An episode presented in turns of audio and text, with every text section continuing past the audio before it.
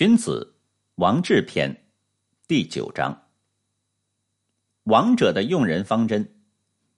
没有德行就不能尊贵，没有才能就不能当官，没有功劳就不能奖赏，没有罪过就不能惩罚。朝廷上没有侥幸能得到职位的，百姓中没有不务正业能侥幸生存的。崇尚贤者，任用能者。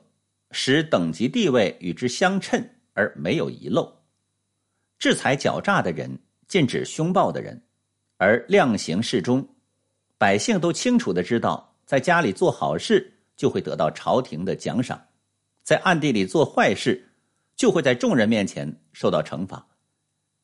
这就叫做不变的准则，这是行王道的君主的用人方针。